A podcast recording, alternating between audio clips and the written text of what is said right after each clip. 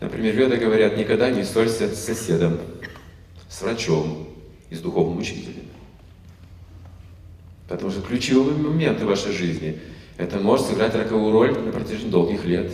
Если соседи враги, беспокойство будет всю жизнь. Если с врачом не подружитесь, кто вам поможет, когда вы заболеете?